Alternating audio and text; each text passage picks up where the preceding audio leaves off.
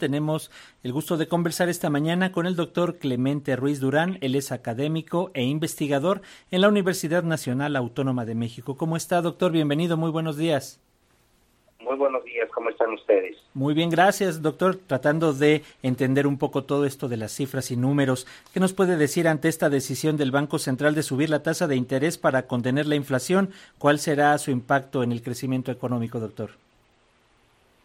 Mire, hay que hacer un diagnóstico de la inflación muy claro, que ha sido un problema más que nada de desabastecimiento, de que no hay suficiente producción de diferentes bienes, y esto es lo que está subiendo los, eh, los precios.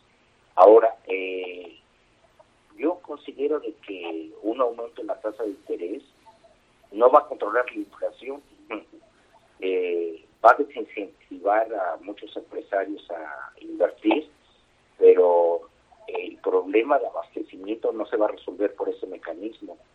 Así que yo considero que debía de la autoridad no formar un comité especial que viera los problemas de abastecimiento, ¿no? Es decir, la cuestión de, tanto de productos del campo como productos eh, industriales, ¿no? Productos industriales pues está eh, bueno ha habido una escasez de muchos electrónicos que sirven para la producción de automóviles. Y por lo mismo no lo que tenemos que ver es de qué manera resolvemos esa falta de abastecimientos adecuados para que la inflación bajara no y ahora por otra parte está la guerra en Ucrania y esto ha provocado que los precios del petróleo suban muchísimo, ¿no? Entonces, eh, en México, si bien no se han reflejado las gasolinas porque el gobierno ha tenido eh, la decisión de eh, subsidiar las gasolinas, entonces lo que están subiendo son todos los otros productos que no son gasolinas, ¿no? Y que tienen que ver con el petróleo. Entonces, la cuestión es más compleja que una decisión del Banco Central de subir o no subir la tasa, ¿no?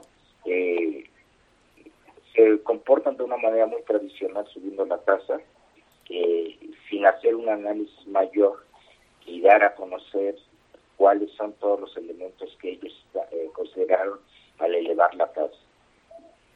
Y en ese sentido, eh, doctor, en su comunicado, Banjico señala que la decisión se debe al endurecimiento de condiciones monetarias globales. Ya usted nos lo señalaba en esta primera intervención. Y bueno, la cuestión de Rusia y Ucrania, ¿cómo nos va a pegar y cómo nos está pegando de manera directa? Tal pareciera que no, pero bueno, por ejemplo, hoy escuchábamos también ahí una... Eh, una contradicción en declaraciones entre integrantes del gobierno estadounidense, les responde el presidente López Obrador. ¿De qué manera podría esto impactarnos directamente a las y los mexicanos acá? Eh, mire, yo creo que la situación internacional nos está afectando mucho, no solamente la de Ucrania, sino la cuestión de que no hay producción suficiente de varios bienes, entre otros varios de los componentes de los electrónicos han estado escaseando. No se invirtió lo suficiente en los últimos años, entonces no hay producción suficiente, por ejemplo, de chips eh, y de otros componentes electrónicos. Eh, ahora, más directamente relacionado con la cuestión de eh, del conflicto de Ucrania-Rusia, tenemos de que nosotros le compramos fosfatos y todo esto de, para el campo a Rusia después compramos algunos eh, eh, granos de Ucrania. Entonces, el conflicto entre Rusia y Ucrania sí nos está pegando en términos de que el abastecimiento se está escaseando y en, esos términos también se está elevando los precios derivados del conflicto, ¿no? Entonces, eh, creo que por eso se debe de tener una perspectiva de más amplia en términos de que el, eso se que el, el, conflicto sí está causando desabastecimientos adicionales a los que ya existían, ¿no? Entonces, en esa perspectiva, eh, no nos ayuda en nada una elevación de la tasa de interés. Eh, creo que al contrario, ¿no? Eh, tiene un efecto, pues, que no tiene que ver nada con el abastecimiento de bienes, que son los que están provocando la inflación. La inflación se va a colocar más o menos en eh, 7, 7,5% durante todo el año. Y el crecimiento, bueno, pues en lugar de estar eh, creciendo más, esperamos que cerrar el año con un crecimiento del 2%.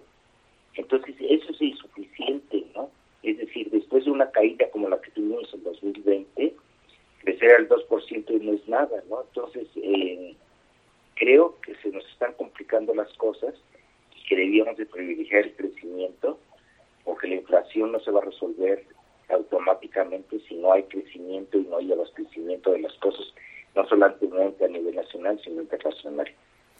Doctor, también no olvidemos, como usted bien señala, está el conflicto Rusia-Ucrania, pero el mundo entero viene y todavía estamos en, a la mejor y ojalá sí sea en la última fase de lo que es la pandemia sanitaria por COVID, que también trajo una crisis importante en materia económica en todo el mundo y esto que estamos viviendo aquí en el país es ya una repercusión totalmente directa de, de todo esto. ¿De qué otra forma eh, nos, nos influye, nos, nos afecta, por ejemplo, que la, la, inflación vaya hacia la alza, sobre todo cuando hablamos de eh, cuestiones como la autosuficiencia alimentaria, eliminar aranceles a importaciones de alimentos. ¿Cómo lo ve, doctor? Sí, mire, la pandemia esperamos que esté más o menos estabilizada, ¿no? Y que ya no vuelva a haber un repunte, pero no tenemos que olvidarnos de que la pandemia no se ha ido, ¿no? Ahí anda entonces, eh, debemos de mantener las restricciones sanitarias necesarias, ¿no? Para efecto de que no vuelva a, tener una etapa, ¿no? De recrudecimiento de, de la pandemia. Bueno, dicho esto, es decir, hay que, hay que cuidarnos, hay que tener las medidas sanitarias adecuadas, pero sobre todo, ¿no? Pues la cuestión del crecimiento, ¿no? Es decir, eh, de qué manera vamos a crecer pues solamente con inversión. El sector público está invirtiendo muy poco, el sector privado eh, también.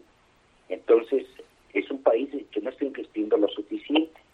Y por eso, eh, en esos términos, ¿no? se invierte lo suficiente, no hay abastecimientos suficientes en el país, y esto provoca de que esto esté alimentando la inflación. Porque si usted se va producto por producto del sector agropecuario, la canasta básica está subiendo mucho. Entonces, ¿qué es, eh, qué es lo que sucede, no? Eh, tenemos poca inversión, eh, no, no se produce lo suficiente y entonces esto se refleja en una mayor inflación. Entonces, esto es lo que debía de coordinar, ¿no? las diferentes secretarías de Estado, debía de la Secretaría de Economía, que no ha dicho una inflación, la Secretaría de Hacienda, ¿no? que tiene que ver más que nada con lo financiero, pero debería de haber una coordinación y una comisión, ¿no? Para tratar de que los abastecimientos se restablezcan en el país. Muy bien, doctor Clemente Ruiz Durán, académico e investigador en la Universidad Nacional Autónoma de México. Siempre es un gusto escucharle y que nos dedique unos minutos a las audiencias de Radio Educación. Nos mantenemos en comunicación, doctor. Le agradezco mucho su atención. Que tenga muy buen día. Gracias, doctor. Igualmente. Hasta, pronto.